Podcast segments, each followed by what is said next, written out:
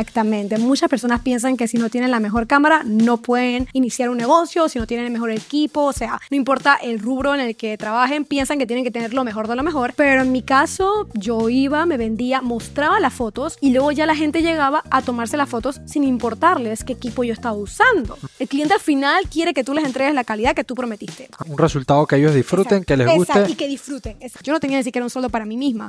Son cosas que si hay fotógrafos aquí escuchando me van a decir, uy, yo tampoco tengo un sueldo. O sea, muchos de nosotros no somos de tener un sueldo. Es como, lo que sobra es para mí y eso no ah, funciona así. ah, Por ejemplo, ah. decir que no a cosas que yo sé que podría hacer. Justo ya las personas me estaban pidiendo cursos y yo dije que no, que era justamente lo que estábamos hablando Ok. de las oportunidades que llegaban. O sea, Wow. mira todo el tiempo que O sea, pasó. bastante eh, tiempo por eso es que digo esta parte de la lección. debiste haber recomendado bastante gente. sí, recomendé mucho. No fue hasta el sexto año más o menos que yo dije voy a dar un curso. Ok. Y no fue de fotografía, eso fue lo más impactante. Ah, wow. Fue de emprendimiento. O sea que, Cool. que realmente ¿Qué tal familia? Y bienvenidos nuevamente a Personal Upgrade Academy, el podcast semanal donde tengo el privilegio de sentarme con mentes brillantes latinoamericanas para conocer sus historias y las herramientas que han utilizado para alcanzar el éxito personal y profesional.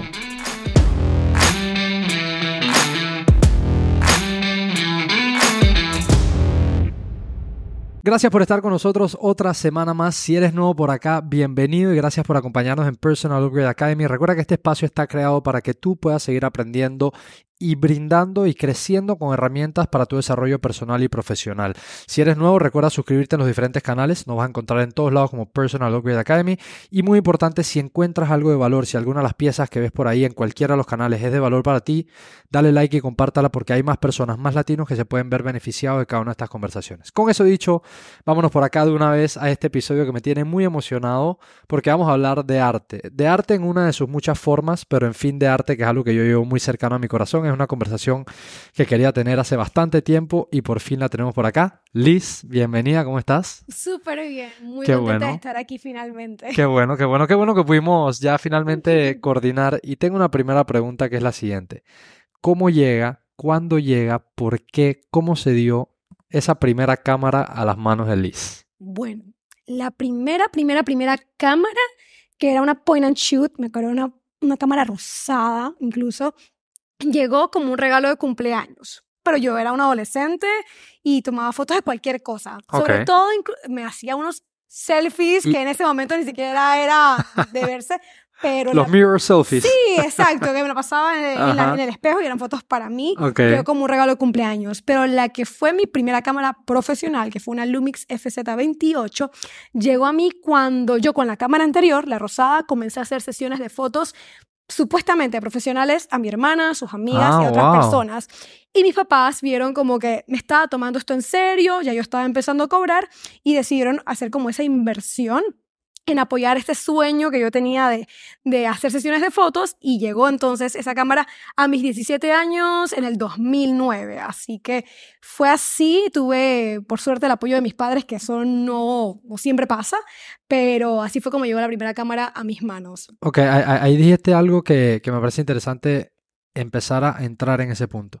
La primera, la primera cámara que te regalan es un, es un regalo sin saber que tú tenías ni pasión por la foto ni nada. So, so llegó una cámara a tus manos, te comenzó a gustar el tema, comenzaste a jugar con la cámara y dijiste algo que con esa cámara, que no era profesional, comenzaste a hacerlo, vamos a ponerlo entre comillas, profesionalmente, porque ya te pagan, Sí. o sea, so, técnicamente apenas te pagan.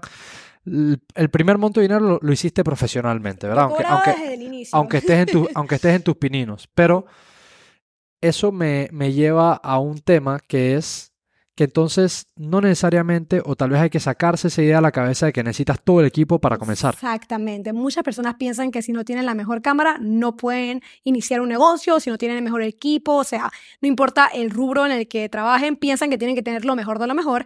Pero en mi caso, yo iba, me vendía, mostraba las fotos y luego ya la gente llegaba a tomarse las fotos sin importarles qué equipo yo estaba usando. Muchas personas piensan que mínimo me van a ver al equipo y luego entonces deciden si me contratan contratan o no. Ellos ven el resultado y quieren que les des el mismo resultado o parecido sin importar las herramientas que tú uses. Y hay veces que yo he hecho fotos con cosas que, que en otras sesiones sí, en otras sesiones no, y el cliente no sabe. El cliente al final quiere que tú les entregues la calidad que tú prometiste. Eso es lo importante. Un resultado que ellos disfruten, Exacto. que les Exacto, guste. Y que disfruten, Claro, que, que ellos disfruten. Otra, ot- otra cosa que quería preguntarte es, cuando inicias a hacerlo, que comienzas a interesarte por la fotografía, comienzas a tomar fotos aquí y allá, mencionaste que comenzaste con tu hermana, con tus primas, con tus amigas. So, háblame de ese concepto de al inicio, cuando tal vez no tienes algo que mostrar, porque estás recién comenzando. ¿Cuáles son esas formas de apoyarte en personas tal vez de tu círculo cercano para que sean como ese social proof, comiencen como a darte feedback y demás? Bueno, realmente en mi caso tuve bastante apoyo de parte de mi familia, de parte de mis compañeros del colegio, porque yo iba en los recreos a promocionarme y la gente me contrataba. O sea, era súper barato el paquete y todo, pero aún así la gente me estaba contratando y eso me fue abriendo como más oportunidades. Yo estaba joven, era una oferta diferente. Pero sí que el hecho de que mi familia, ya sea incluso mis primas que estaban embarazadas, también personas que se estaban graduando, todos ellos, me estaban ayudando a crear un portafolio que ayudaba a que otros confiaran. Y rápidamente fui teniendo clientes que no estaban relacionados conmigo en ninguna forma. Entonces, eso realmente me ayudó porque si tú no muestras lo que eres capaz de hacer, muy pocas personas van a estar confiando en ti simplemente por decir tomo fotos. No, tú tienes que mostrar lo que haces para que entonces la gente te pueda contratar. Caso contrario, es muy, muy complicado. 100%. So, so comienzas a construir un portafolio.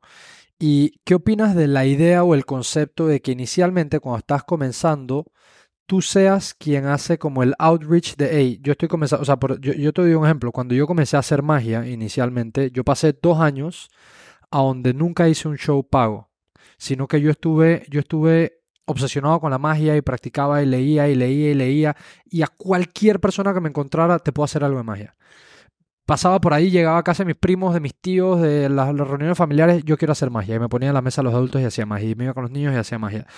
So, esa idea de ponerte a practicar, digamos que, que alguien esté comenzando su carrera como fotógrafo y todavía no te sientes tal vez listo para cobrar. ¿Qué piensas de esa idea de tú salir y decir, hey, si en algún momento te tienes que tomar unas fotos, déjame que yo te las tomo, como para ir armando ese Exacto. portafolio? No, totalmente de acuerdo. Yo a mis estudiantes siempre les digo que hagan portafolio, que incluso planifiquen producciones, que ellos salgan a buscar modelos. Y ojo, no tienen que ser modelos profesionales, pueden ser tus vecinos, tus amigos, tus compañeros del trabajo, pero lo importante es que comiences a ganar experiencia, aunque no sea paga. Pero algo que yo sí recomiendo es ponerle una fecha límite, o sea, una fecha de como de expiración hasta aquí, voy a ponerme a hacer cosas gratis porque si no, entonces te ganas como esa fama de que tú siempre trabajas de gratis. Ok. Porque ganar la confianza sí va a tomar su tiempo, la soltura y eso, pero yo sí le pondría un, un- un tiempo límite y sí, hacer portafolio ayuda en gran manera para poder darte a conocer y para tú poder ganar como esa seguridad que muchas veces hace falta. Ok. Te, te iba a decir, el, el- la, la boquilla del, del micrófono, te lo puedes, así lo doblas un poquito y eso. Aquí. Ajá, para que suene un poquito más alto. Ok. Eh, Ay, así me escucho mucho más. Ajá, ¿no? Eh, ok, so, me, me gusta mucho ese concepto de que tú dices de ponerle una fecha de cumpleaños Sí. a ese primer trabajo inicial que estás haciendo, pues estás levantando experiencia, agarrando un poco de confianza, pero que en tu mente digas, ¿sabes qué? Me voy a dar, no sé, un mes, dos, dos meses, tres meses, lo que sea que tú quieras, pero le pones fecha, haces todo lo que puedas en ese momento, comienzas a levantar portafolio y ahí entonces sales a ofrecer tu servicio, ¿verdad? Me, gusta ese concepto, pero sí quería conocer tu punto de vista de al inicio, cuando tal vez no tienes ese portafolio, esa confianza, de tú ser el que sale a buscar las oportunidades. Ya eventualmente, cuando comienzas a construir portafolio, seguramente te pasa como te comenzó a pasar, que te comenzaban a llegar personas preguntándote por tus servicios, ¿no? Exacto. Em, quería entonces preguntarte, sé que tú comienzas con la fotografía temprano, ¿no? O sea, previo a, a inclusive estar en la universidad. Exacto. Estuve, estuve buscando para poder eh, hacer como un recap tuyo al principio del episodio, contar un poco tu experiencia y sé que previo a la universidad ya tú estabas tomando fotos. Exacto. Tuviste la oportunidad y digamos la bendición de que en tu casa te apoyaron, ¿ya? Pero sí quiero saber, cuando comenzaste a formarte, que comenzaste a practicar, hay una parte que es práctica, que es salir a tomar fotos, y hay otra parte que es como teoría, aprender, ¿sabes? El arte, que es la parte, digamos, documentada de... ¿cuáles fueron esos puntos de apoyo tuyo? ¿A dónde comenzaste a educarte? ¿Dónde son buenos lugares para que la gente que se quiera educar pueda educarse? Eso no fue tan sencillo, la verdad, porque no es como que haya muchas opciones. Cuando yo empecé, Ajá. estamos hablando de 2009, no habían casi opciones. Eh, la primera persona con la que yo tomé un curso fue con José Ángel Murillo, que es un fotógrafo panameño, Ok. porque donde yo fui a comprar la cámara, o bueno, cuando comencé a comprar más equipo, eh, promocionaban sus cursos. Ok. Entonces decidí anotarme. Para mí fue un impacto mi primer curso de fotografía porque ya yo estaba tomando fotos, ya tenía clientes, pero no sabía usar la cámara en modo manual. O sea, Ajá. sabía... Ese es o el, sea, prox- el salto. ajá, exacto. Era el salto que tenía que dar de tomar fotos en modo automático, que se veían bonitas y todo eso. A la gente realmente no, no le importaba tanto la diferencia en modo manual a modo automático, pero yo sí sabía que necesitaba cambiar unas cosas. Cuando llegué a la clase y veo el tablero lleno de números, yo dije, no puede ser, esto tiene números, a mí nunca me han gustado los números, bueno, ahora soy un poquito más fan de los números, pero mis inicios no me gustaban y yo decía, no puede ser que la fotografía también tiene números. Entonces tomé cursos con él. También tomé cursos con Tito Herrera, que también es súper conocido. ajá, ajá. Justamente lo vi hace pocos días y es increíble que ha pasado tantos años desde esa primera vez.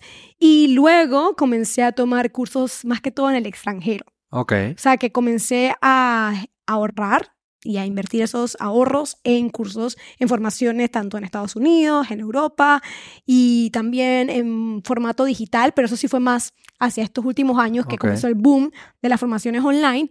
Pero yo realmente recomiendo que las personas traten de formarse ya sea de, forma autodidacta, porque hoy en día hay tantas, pero tanta información eh, gratuita incluso, pero ya cuando uno decide, ok, me quiero especializar en tanto, busquen fotógrafos que sean especialistas en esas áreas. Yo también he ido a escuelas fotográficas, sobre todo en España, Ok. Pero siéndote muy sincera, porque aquí estamos para ser sinceros, yo no soy tan fan, o por lo menos no me considero que eso fue como mi base. Ok. Esos colegios los vine a, a, no sé, a conocer o a asistir ya mucho más vieja, ya formada con mi negocio, y más que todo como para diplomados, certificaciones, especializaciones.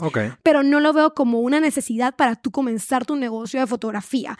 Que si bien está bien para conocer la técnica, para tener como todas las bases bien firmes, no lo veo tan necesario, pero sí que se preparen porque cada uno de los cursos de fotografía por separado cuestan. Cada uno de ellos cuestan. Si sumo todos, cuestan más que una carrera y un máster. Claro, o sea, es, es una inversión fuerte, pero me, me gusta que tú eh, se te nota al hablar y al mencionarlo de que le ves mucha validez al tema de la formación. Sí, totalmente. Y también de que mencionaste, o sea, cuando estabas contándome esto de cómo comenzaste a formarte y a dónde comenzaste a buscar tus recursos, dices más hacia los años más cercanos. Eso me quiere decir de que a pesar de que ya tienes 14 años, te sigues formando. Sí, totalmente, totalmente. sea que, eh, Siempre ando buscando con qué puedo, en qué puedo mejorar, qué cosas puedo aprender. Y no solamente de fotografía, eso es importante mencionarlo. Yo también he tomado cursos de finanzas, de administración, de cosas mucho más tecnológicas, de la parte del e-commerce, o sea, hasta de cómo hacer un podcast, o sea, un montón de cosas que uno aprende, de los reels, hasta tomé un curso de cómo hacer reels. Claro, o sea, que ah, me forman muchos aspectos. Ah, ah, Ahí, ahí viene una próxima parte que lo hablábamos un poquito antes de comenzar el episodio, que es que claro que eh, eh, los artes generalmente, cuando nos vamos a cualquier tipo de arte, en tu caso la fotografía, tiene una parte que es muy técnica, ¿no? O sea, Sí. tú necesitas conocer el instrumento con el que vas a hacer el arte, conocer las técnicas, porque todo eso te da, creo que, confianza y libertades al expresarte. Exacto. Porque entre más técnicas tú tienes, me pasa a mí igual en la magia, entre más conozco, más creativo soy, porque más libre me siento y etcétera, ¿no? Eso tienes toda esa parte técnica. Pero fuera de cámara estabas mencionando algo que me pareció súper interesante, que es que luego que tienes todo eso y comienzas a aprender la parte técnica, hay otro mundo que no tiene nada que ver realmente con el arte, que es la parte del negocio, del arte del que tú quieres vivir. Exactamente. Eh, y, y entonces mencionas de que has tomado cursos de finanzas, etcétera, y que eso es mucho lo que tú también tratas de comunicar y educar a las personas que te dan la confianza y entran a tu academia. Exacto. No solamente la parte teórica, sino la parte del negocio. Cuéntame, para, para comenzar como a entender un poco y que las personas que están escuchando esto entiendan, ¿qué cosas hay como dentro del negocio de, de, la fotografía? O sea, algunas cosas que creas que han sido importantísimas para ti entender dentro del negocio de la fotografía. Bueno, empezaría diciendo que las finanzas, porque como comenté, no me gustaba para nada los números al inicio, pero llegó un punto en el que cuando comencé a estudiar esto, me di cuenta de el montón de cosas que tenía que mejorar, de que no estaba, por ejemplo, no, me- no tenía un sueldo, yo no tenía ni siquiera un sueldo para mí misma. Son cosas que si hay fotógrafos aquí escuchando me van a decir, uy, yo tampoco tengo un sueldo. O sea, muchos de nosotros no somos de tener un sueldo, es como lo que sobra es para mí y eso no Ajá, funciona así. Por ejemplo, había que, que tener una rentabilidad para el negocio, para que sea autosostenible, que el mismo negocio se pague a sí mismo. Y te pague a ti Eh, Y me como- pague a mí como fotógrafa, que me pague a mí como editora, que me pague a mí, por un montón de cosas que yo no es que no supiera, pero realmente no consideraba importante o no sabía cómo aplicarlos en mi negocio. Ok.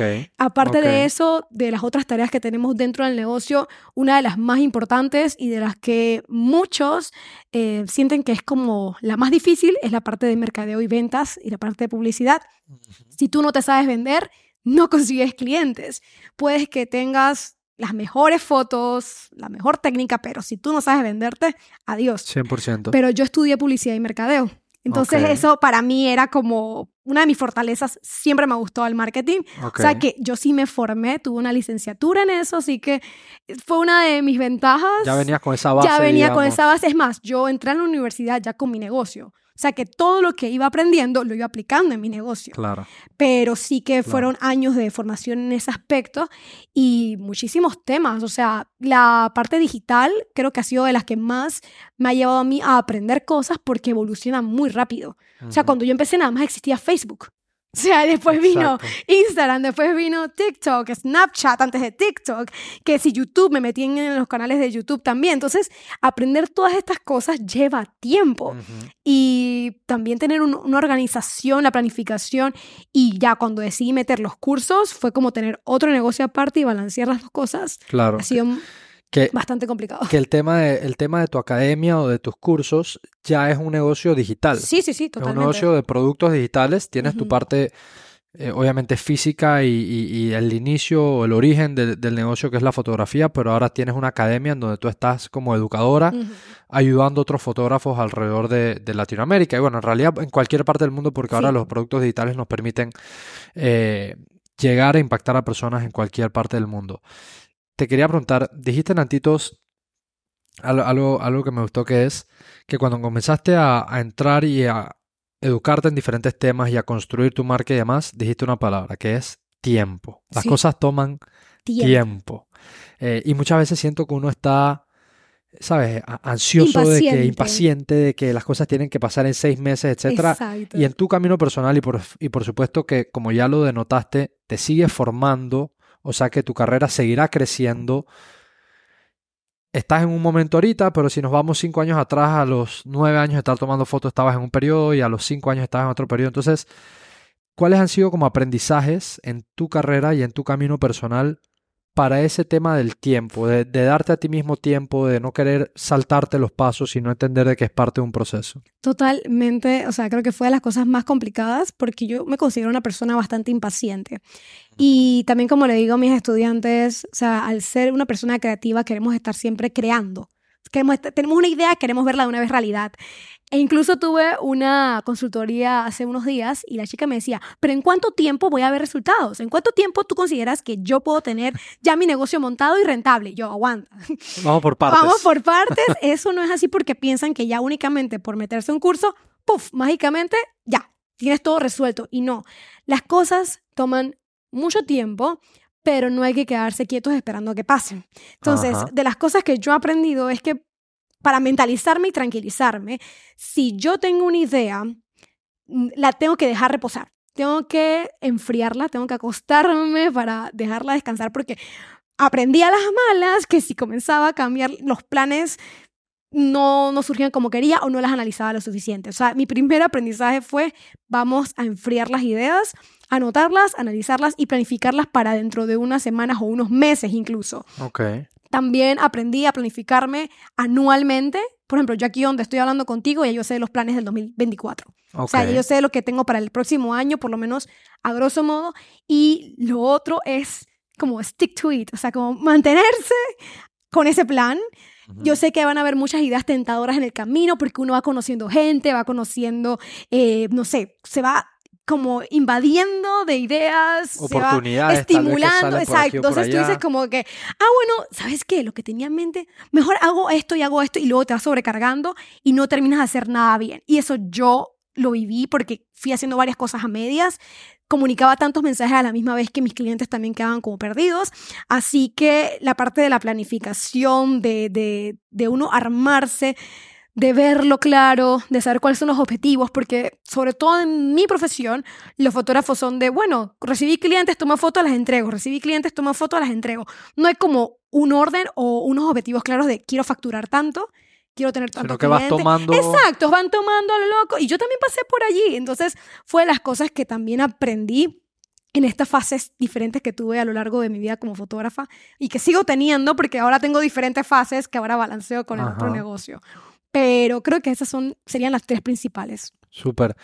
Em, con, con, esa, con, ese, con esa idea que acabas de dar de cómo tal vez se comportan muchos de los fotógrafos por, por digamos, su crecimiento natural de que te contratan una vez, te va bien, lo ven, tu trabajo, te llaman y así se vas, ¿no? Es como una, es como una bola de nieve que va creciendo. ¿Has tenido, eh, la, te ha tocado vivir la experiencia o, o crees que es importante también reconocer como dueña de negocio, como fotógrafo, fotógrafa, etcétera, los clientes con los que sí quieres trabajar y con los que no. Mira, que ni siquiera terminaste, fue que sí. Se respondí totalmente. O sea, y es que incluso cuando yo empecé le tomaba fotos a todo. Okay, o sea, literalmente hacía fotos de niños, de embarazadas, de graduadas, sí. todo, todo lo que tú me dijeras, yo le tomaba fotos. Me acuerdo que incluso una vez me contrataron para tomarle fotos a unas loncheras. O sea, de, todo, de todo le tomaba fotos. Yo estaba lista para trabajar, estaba dispuesta, pero a pesar de que hoy día me reduzco como a tres mercados, o sea, es muy, muy limitado mi nicho ahora. Eh, no, no estoy desagradecida con todos los mercados por los que yo pasé porque me dejaron muchas experiencias. Claro. Y no es que no hiciera bien el trabajo o que no me cayeran bien, por ejemplo, las embarazadas o los niños, pero no porque en verdad, o sea, yo hacía muchas de ese tipo de fotografías, pero luego me fui dando cuenta lo que me gustaba más. Ya. O sea, realmente me di cuenta, esto es lo que más me inspira, esto es lo que yo sí quiero hacer, por este lado me quiero ir y por esto quiero que me paguen.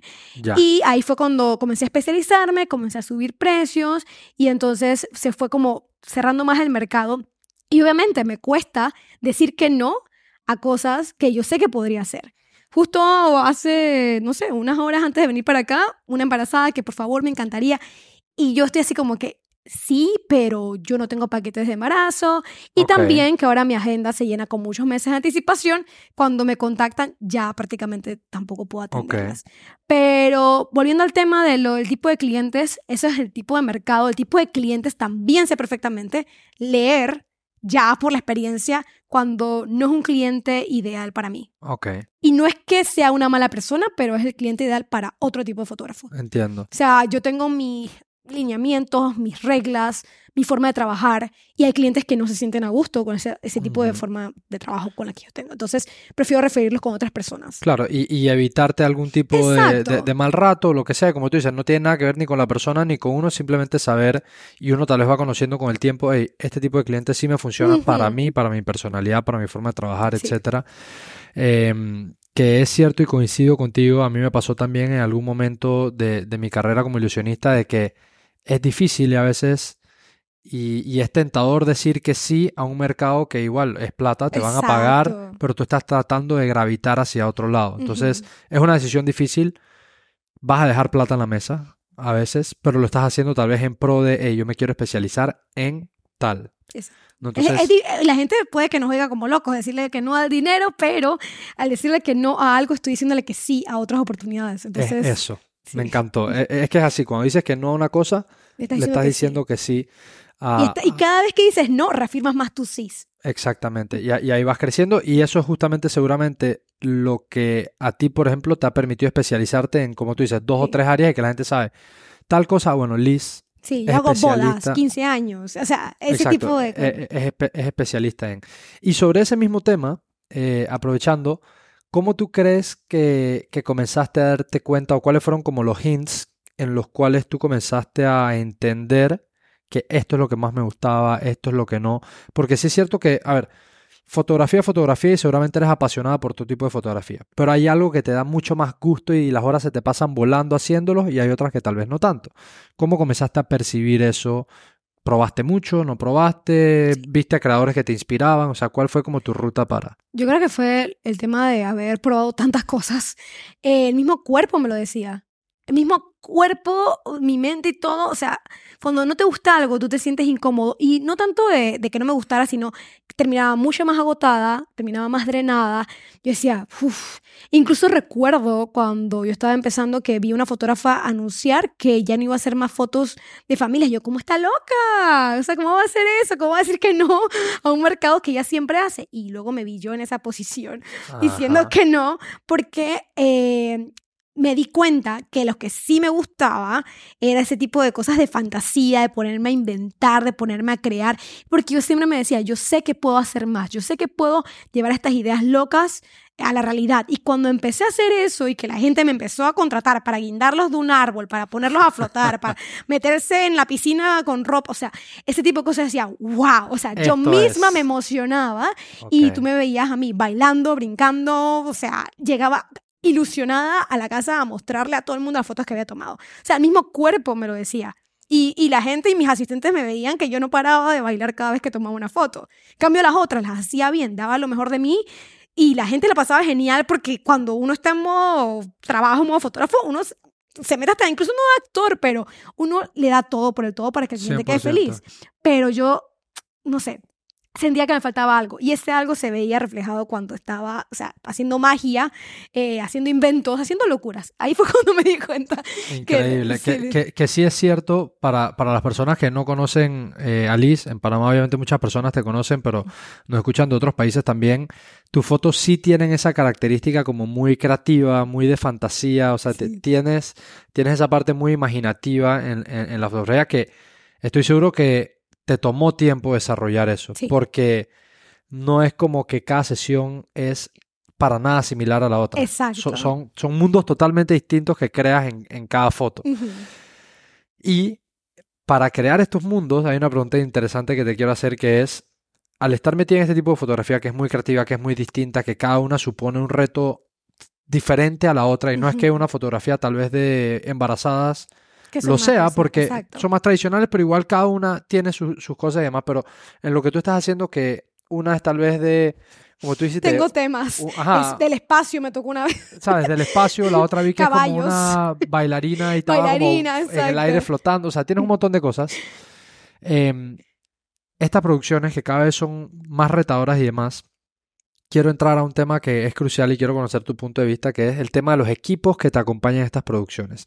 Al comenzar a crecer y a tener que hacer cosas más elaboradas, ¿cuál ha sido tu experiencia creando equipos alrededor tuyo que te permitan ser cada vez mejor y mejor? Es buenísimo ese tema. Creo que jamás me lo habían preguntado en una entrevista, porque al final del día, o sea, para poder crecer tienes que también crecer en equipo. O sea, tienes que crecer con gente que sea igual de talentosa, que sea igual de comprometida responsable y apasionada por lo que hacen. Yo me considero una persona comprometida, responsable y apasionada por lo que hago. Increíble. Y conseguir personas que tengan los mismos valores y principios no es fácil. Ajá. Esa, esa parte no fue sencilla, pero siento que incluso también energéticamente comencé a atraer así como si fuéramos planetas a personas que sí estaban alineadas. Eh, recuerdo perfectamente cuando comencé a tener a una maquillista fija que hoy en día es una de las maquillistas más famosas en Panamá. Eh, pero yo la conocí desde sus inicios, inicios, o sea que llegó a mí fue como en el momento perfecto. Luego también comencé a tener asesoras de vestuario personas que se encargan de cosas de decoración, comencé a tener también contactos de, de, locaciones, entonces todas esas cosas me permitieron ir armando estas producciones porque mucha gente me dice, ay, no es que en Panamá hay muchos lugares, hay muchos fondos, pero es que hemos invertido tiempo y recursos en poder conseguir tanto a la gente como los lugares, como todo eso, pero es sumamente importante tener un equipo que sea cumplido. Yo hoy día sí puedo decir que actualmente tengo mi Dream Team. O sea, literal me siento muy feliz con el equipo que yo trabajo actualmente, no solamente en tema de maquillaje, de asesoría, sino también los asistentes. Los asistentes también son clave porque le brindan como esa chispa y energía a la sesión, conversando con los clientes, ayudándoles con las cosas. Entonces, cuando vas a ver mis sesiones de fotos, antes era solamente yo con mi cámara. Hoy día a veces somos seis personas en equipo trabajando en Ok. simultáneo y solamente ves manos encima de la modelo ayudándola, bueno, no modelo, de mis clientes, que son chicas normalmente, ayudándola, retocándola, que ayudándola con el vestido, que posándola aquí, que llevándole las cosas. Entonces es una experiencia que gracias a ellos cada vez mejora y se brinda una mejor calidad. Ujú. Así que a mí me parece increíble y que es necesario para poder crecer tener un buen equipo. Claro, y, y como dijiste, rodearse de personas que compartan tus valores, Sí. porque tal vez, inclusive, he escuchado de historias, me ha pasado a nivel personal también, que hay personas que tal vez son muy buenas, Hmm. pero no compaginan Me contigo en los valores. totalmente. Tuve personas al inicio que no, no pudimos. O sea, tuve personas. A pesar de que fueran buenas técnicamente y Eran conociesen... increíblemente buenas en su calidad, en su técnica, en todo lo que hacían. Y hago así porque me pasó también temas con maquillistas.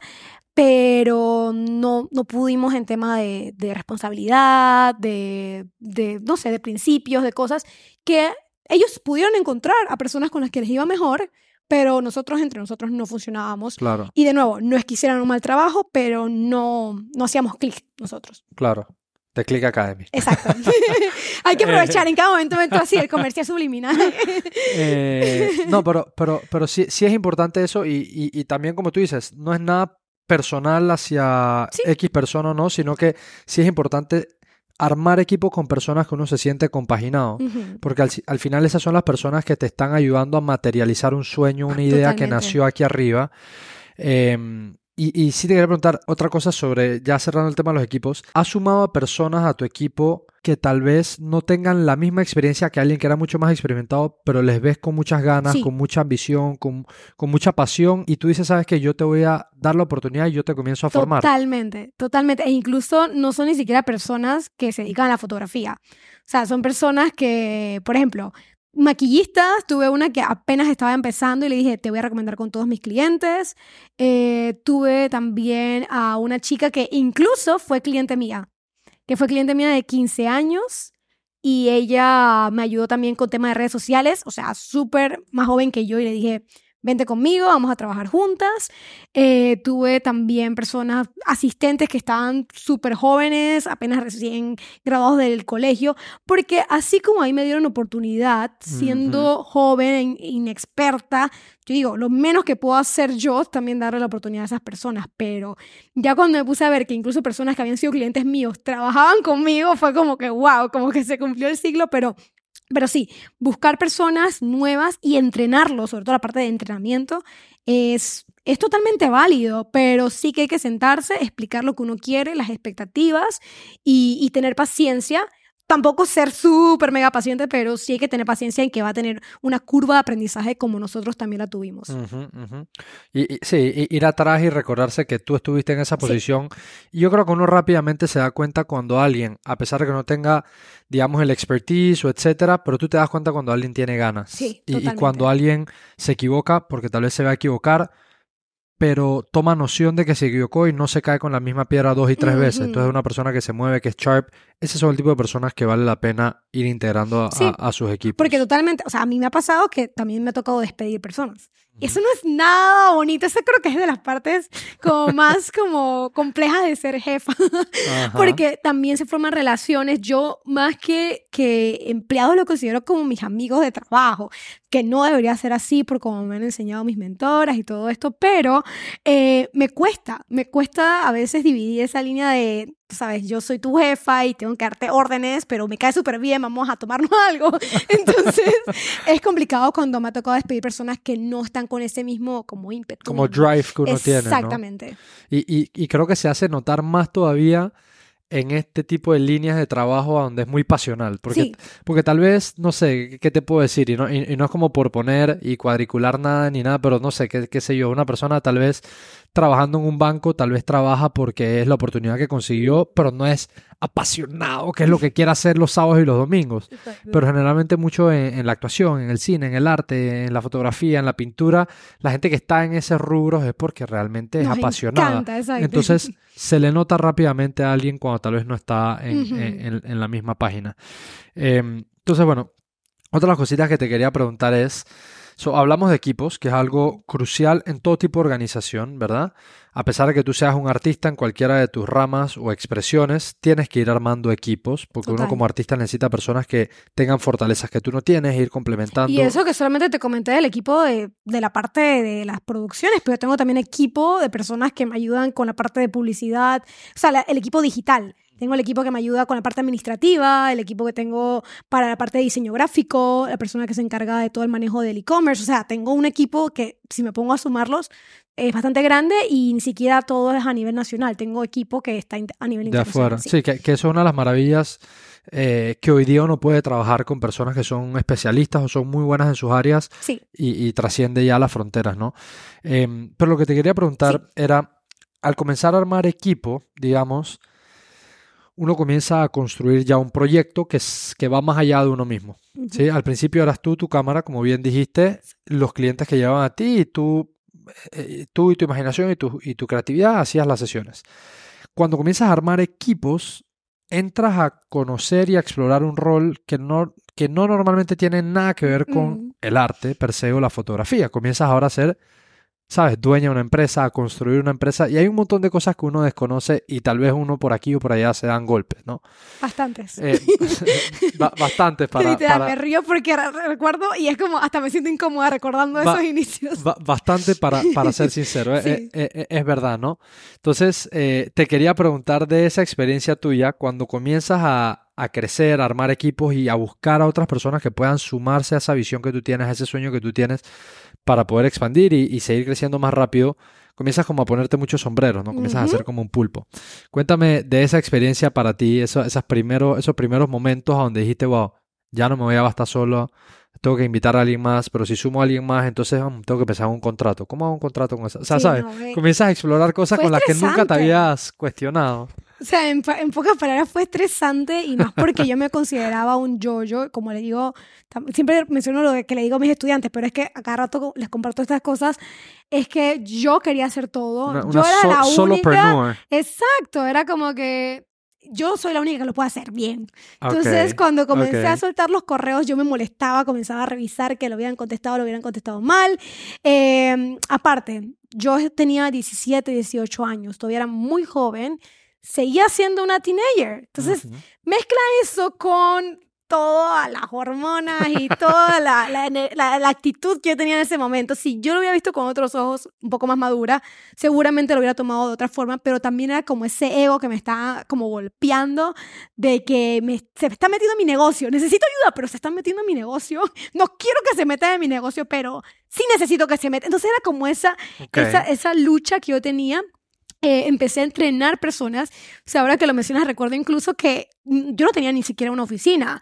Entonces, eh, me acuerdo que mi hermana, eh, el primo de una amiga y todo eso, se ponían en la lavandería, que hacía muchísimo calor, a ponerse a editar, o en el comedor, o sea, literal comenzaban a traer laptops para ayudarme a editar las fotos. Yo les enseñaba cómo editar las fotos, a quemar CDs. O sea, aquí tiré O la sea, cédula. La, la acabas de tirar, de verdad que sí. O sea, a, a quemar CDs, a hacerles la carátula a los CDs porque les poníamos las carátulas personalizadas con, con un sticker. Ay, Dios mío, o sea, literal me siento vieja diciendo esto. Yo sé que no aparento la edad que tengo, pero se comenzó a formar como todo esto eh, eh, en poco tiempo, en pocos meses. Entonces, ok. comenzar a dirigir personas no es fácil. Y, es otra habilidad. eh. No, era una habilidad que me costó dominar al inicio. Tuve Ok. muchas peleas, tuve Ok. muchos problemas, porque, de nuevo, como te decía, eh, esa línea, esa fina línea de, de amistad y de, de jefa, me costó mucho al inicio porque muchas de las personas que trabajaban conmigo eran familia o amigos. Que eran, que eran los que me estaban ayudando, con los que siempre estaré sumamente agradecida, pero yo sí sé que al principio no fue fácil. Y me fui de pelea con muchas personas. Obviamente ya después se resolvió todo eso, pero me costó. Me costó malos ratos, me costó mucho llanto, me costó, o sea, aprender a manejar un equipo. Hoy en día, o sea, ya me relajo mucho más, ya sé como, o sea, las expectativas y, y, por ejemplo, hago más reuniones con mi equipo, entonces son cosas que, que lastimosamente no nos enseñan en el colegio, Muy cierto. que uno tiene que aprender a las malas a veces. Mandándose, sí. Exacto, o sea, uno tiene que ver, ok, ya aprendí, también me eduqué sobre cómo liderar equipo. O Importantísimo. sea, hasta ese tipo de cosas también de lo del tema de formaciones, eh, porque no, no es nada fácil. Entonces, de mi recorrido sí te puedo decir que me, me tocó aprender como a las malas, eh, porque si no se me iba la gente. Claro. Entonces, ya después cuando comencé a tener este balance, a tener un buen equipo, fue como que comencé a disfrutar más todo. Porque incluso llegué a pensar que no valía la pena seguir intentando, que lo iba a dejar de lado, Wow. porque sí, o sea, era muy, muy estresante. Sea, Claro. fue como en el 2010, 2011, por allá. O sea, que ya tenías casi año o dos años de Es estar que- en el negocio. Es que ahí. se me disparó el negocio Ujú. y yo no sabía controlar ese boom. O sea, creciste más rápido Sí, de lo que estabas lista para. Exactamente, exactamente. Es Ok. que eso, la gente me dice como que, wow, felicidades, tuviste tres veces más clientes que el primer año. O sea, pasé de tener 60 clientes en el primer año, que ya era bastante, a tener 270 clientes en el segundo año. Wow. Entonces fue como como una sobrecarga de trabajo, no sabía cómo controlar todo, al mismo tiempo estaba tratando de entrenar personas, o sea, fue caos. O sea, la gente le decía como que bien, qué montón de trabajo tienes. Yo, o sea, hasta mi novio en ese momento me dejó.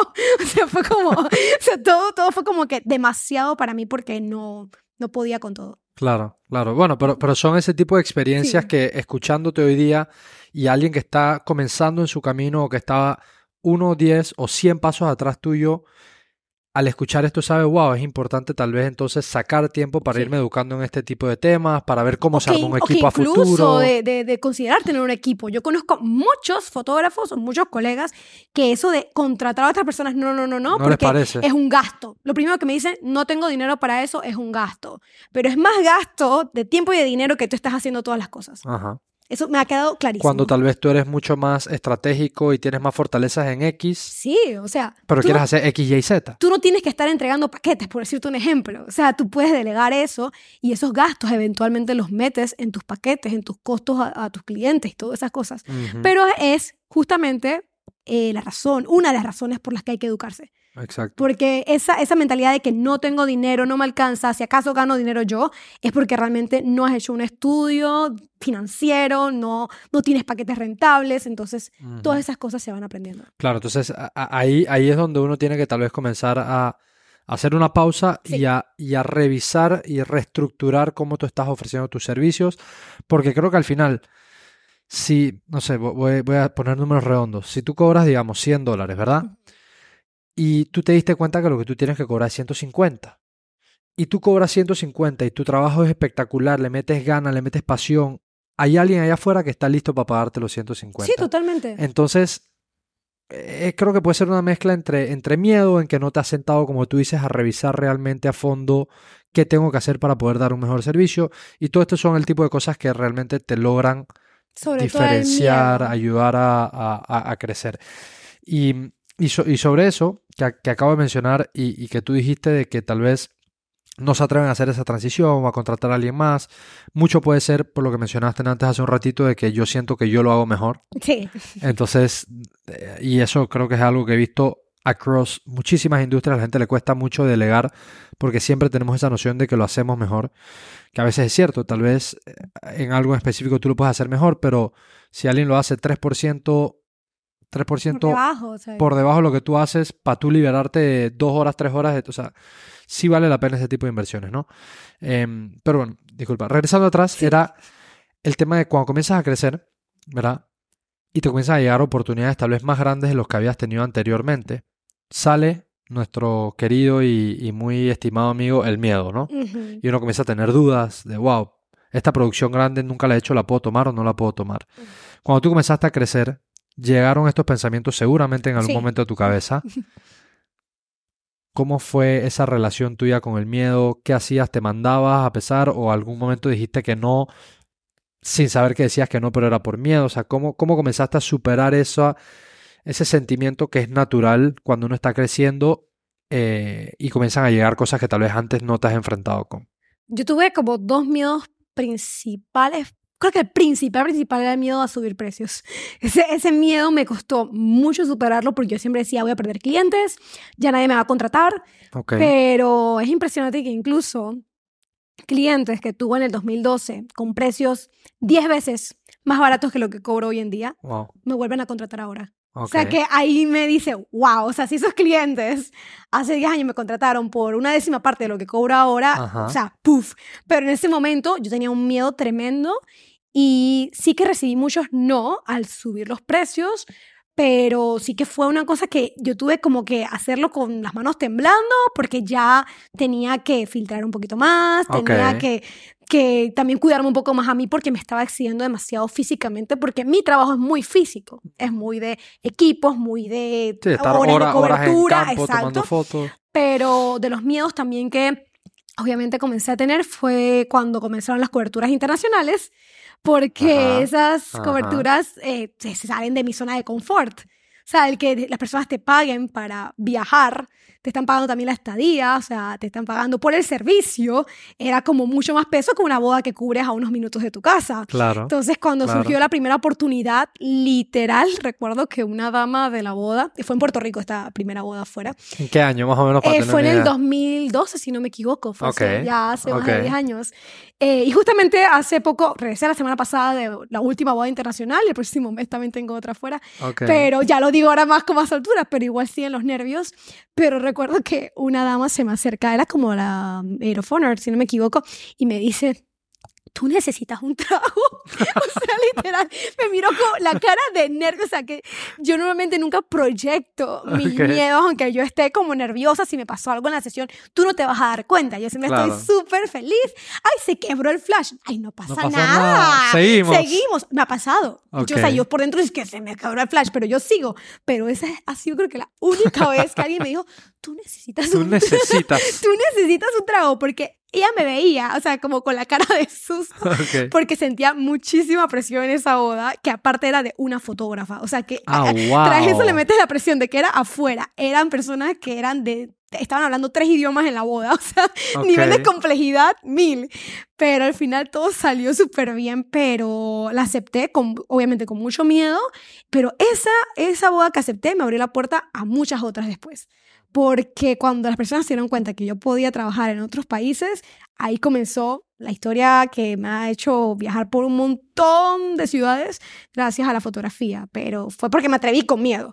Me- me- mira qué interesante esto que del otro lado del miedo está muchas veces eso que soñamos, ¿sabes? Sí. O sea, el haberte mandado con miedo, como lo estás diciendo, con la cara que sabían que necesitabas un trago, pero de ese otro lado del miedo se te abrieron todas las puertas y me gustó lo que dijiste, a pesar de estar temblando y con miedo y etcétera, lo hice, ¿sabes? Como que esos son momentos cruciales en los que uno y cuántas veces no hemos dejado pasar oportunidades simplemente porque solito nos quedamos con esa voz en la cabeza de Hay oportunidades que obviamente yo sí he dicho que no, porque sí sé que necesito una especialización o algo que, que me tengo que preparar.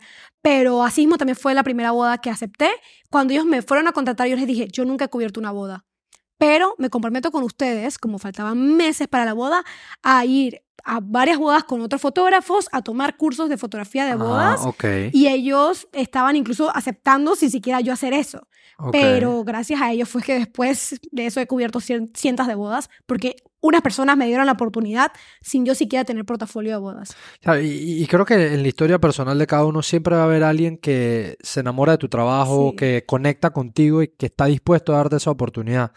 Hay una, hay una frase de Richard Branson, el, el creador de Virgin Galactic y de múltiples otras empresas, que dice que cuando te llega una oportunidad que realmente quieres en tu vida y no te sientes preparado, di que sí y aprendes en el camino. Eh, y, y me resuena mucho con eso. O sea, y me gustó que haya sido muy sincera diciéndole como Sí. que, "Hey, no lo he hecho, pero si tú me das la confianza, yo te puedo dar para atrás el compromiso de que me voy a, voy a a hacer sí. todo lo posible porque sea la mejor cobertura que yo te pueda dar, ¿no? Eh, y creo que es la mejor forma de, de tomar esas oportunidades a pesar, a pesar del miedo. Sí, la honestidad, al final. Creo que de nada sirve estar vendiendo cosas que tú al final no has hecho. O sea, yo les hice la cotización eh, y ellos confiaron a través de esta honestidad mía y, y creo que fue lo mejor. O sea, de nada me servía mentir así, yo he hecho tantas bodas y yo cubierto y yo, cuando realmente no lo había hecho. O sea, prefería ser sincera y hasta el día de hoy ellos siguen súper agradecidos conmigo, ah, los he encontrado después de muchos años y ellos siguen enamorados de las fotos, aunque para mí no están nada bonitas, pero, o sea, para ellos vale mucho porque es el día de su boda. Claro, eso es lo claro, importante. claro. No, y, y, o sea, y, y es interesante porque, porque esa sinceridad tal vez el cliente la puede apreciar mucho, pero cuando tú las dices, esa sinceridad te puede costar la oportunidad. Sí, O sea, Sí, eso, no, y- eso y te yo puede haber prefiero- costado. prefiero que me digan que no por inexperiencia a, a que sí y yo prometer cosas que no he hecho. Claro. O sea, realmente, en, eso sí es algo que he aprendido, es mejor ser muy transparente en estas cosas. Desde la salida, Sí, ¿no? Sí, Desde el inicio, desde antes de firmar el contrato. Claro, súper. Ok, otra, otra cosita que, que te quería preguntar es, vamos a hablar ahora de lo que has comenzado a construir y sigues construyendo en el mundo digital, ¿no? Ujú. So, vienes de estar obviamente desarrollando tus habilidades como fotógrafa, ¿ya? Tienes toda esta experiencia de hacer cobertura, sesiones de foto, al principio probaste muchas cosas. ¿En qué momento llega a tu cabeza la idea de, wow, yo quiero, bueno, ya, ya rompiste las fronteras viajando a hacer coberturas internacionales, Sí. pero luego hay un próximo paso que es comenzar a explorar el mundo digital, que es que personas que se enamoren de tu producto, conecten contigo, lo que sea, quieren aprenderlo, pero quieren aprenderlo de ti. Y eso le pasa a muchas personas. Hay un montón de cursos, hay un montón de cursos de fotografía allá afuera, sí, Sí. pero hay gente que quiere aprenderlo de ti. ¿En qué momento te diste cuenta de eso? ¿Cómo comenzaste a tragarte esta pastilla ahora de que me quiero mover a digital, quiero armar un curso, cómo lo hago, por dónde comienzo? Porque claramente no es que tenías experiencia No. armando cursos. Entonces, no, ¿cómo. ¿cómo fue eso para ti?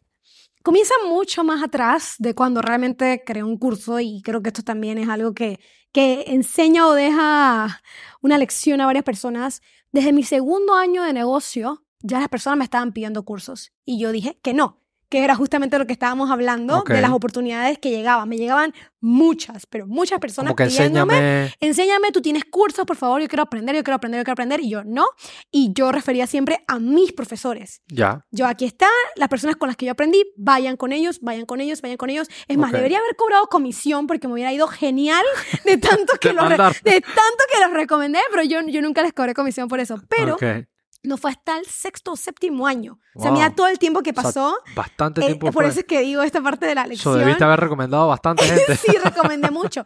No fue hasta el sexto año más o menos que yo dije, voy a dar un curso. Ok. Y no fue de fotografía, que eso fue lo más impactante. Ah, wow. Fue de emprendimiento.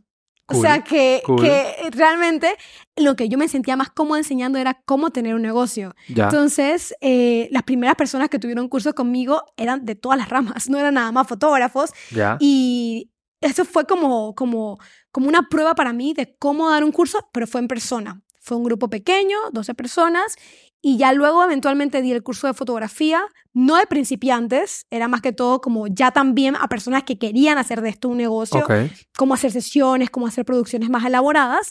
Em, y cuando me vieron haciendo este tipo de producciones, se me acercan dos chicas por separado, al mismo tiempo que fue como, este es el universo diciéndote, hey, métete en el mundo digital. Hay que hacerlo. Porque yo no sabía nada de esto. Se me acerca la primera y me dice, "Eh, tú tienes una lista de correos. Y yo, tengo un Excel con los emails de mis clientes. Ajá. Eso. Ajá. Y ella, no, una lista de correos. En ese entonces eso no era tan normal.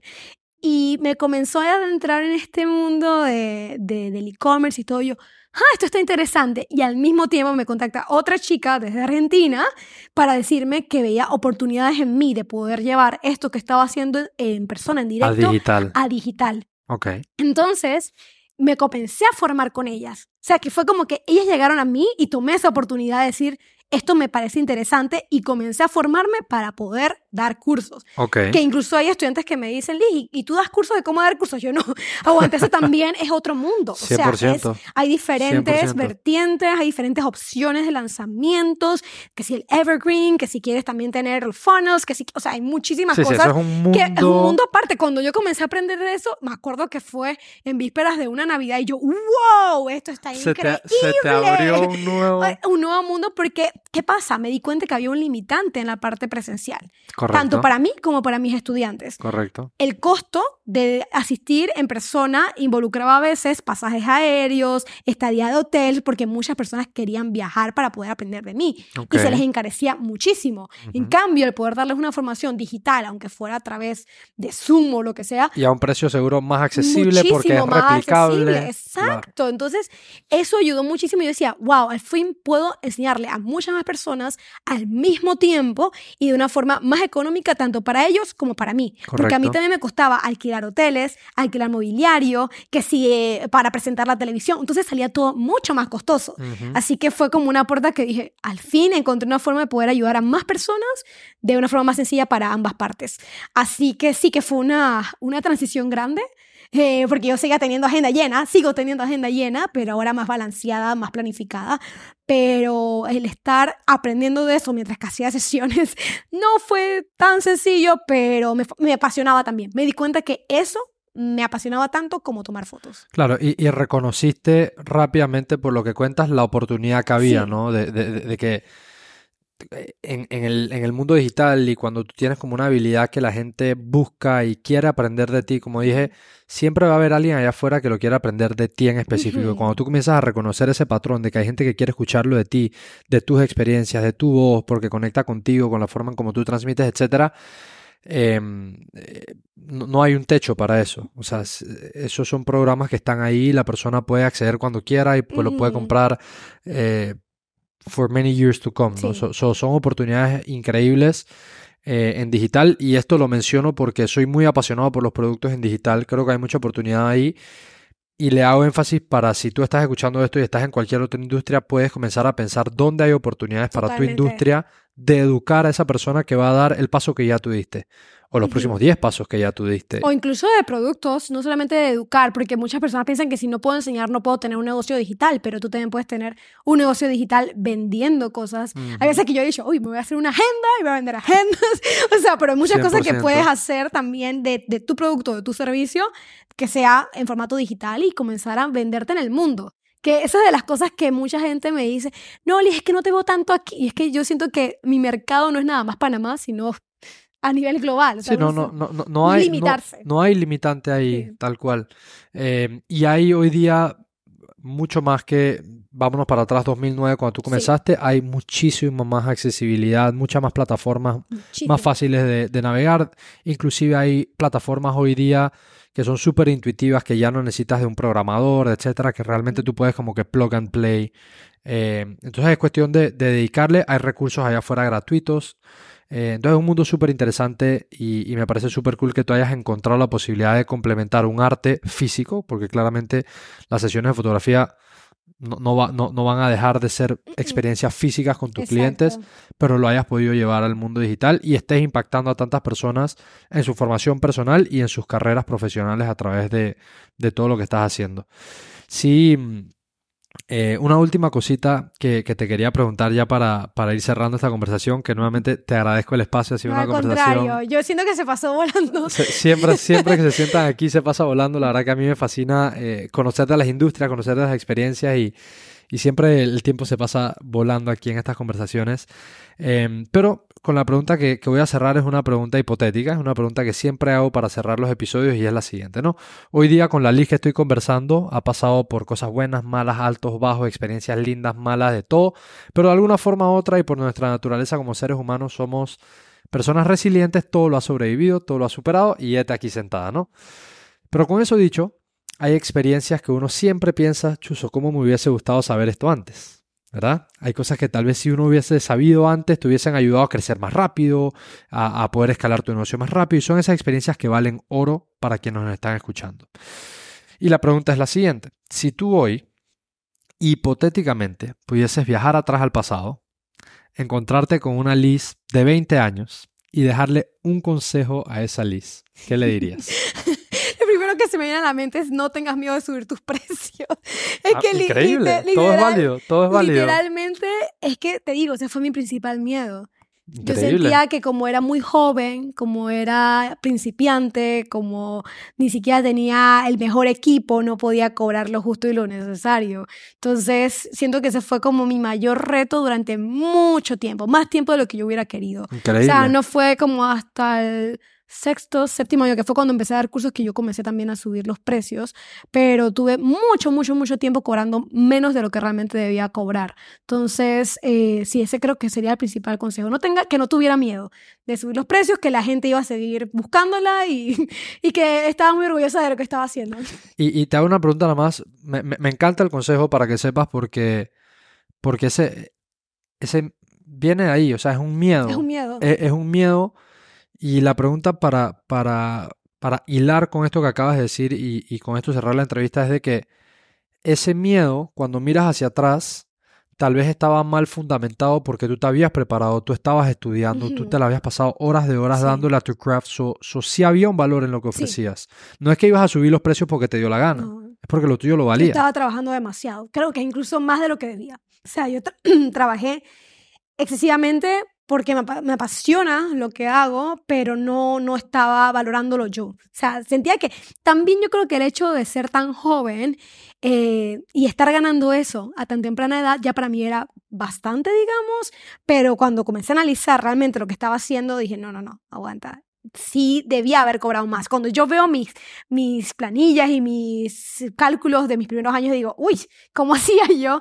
Pero es mi, mi mayor consejo y siempre y cuando uno tenga con fundamento, uno sepa lo que vale, haga sus análisis, uno puede cobrar con más seguridad. Incluso, para que tengas una idea, yo sé que ya estamos cerrando, tanto miedo tenía yo de cobrar que yo mandaba a mis asistentes a cobrar a, a las personas. ¿En serio? Sí. Yo disfrutaba tanto lo que hacía que me sentía culpable por estar cobrando lo que hacía. Wow. Entonces, cuando a uno le gusta tanto lo que hace, es difícil a veces ponerle un precio, pero nuestro tiempo vale tanto y más porque sé que trabajamos más que las ocho horas normales, así que hay que ponerle precio a eso. Increíble, increíble. Liz, te agradezco muchísimo en verdad No, la gracias conversación. a ti. Gracias a ti por este espacio, qué bueno que finalmente se dio. Sí, que se repita, que se repita. A, toda- a, a- a ti te agradezco y a todas las personas que nos han estado escuchando, que nos estaban viendo. Este es un episodio más de Personal Upgrade Academy. Recuerden que cualquier clip que haya sido de valor para aquí, cualquier pedacito de información, si te impactó a ti, puede impactar a otra persona en Latinoamérica. Y la idea es que a través de esta plataforma podamos seguir creciendo y desarrollándonos personal y profesionalmente. Con eso dicho, nos vemos el próximo lunes en un episodio más de Personal Upgrade Academy. Bless.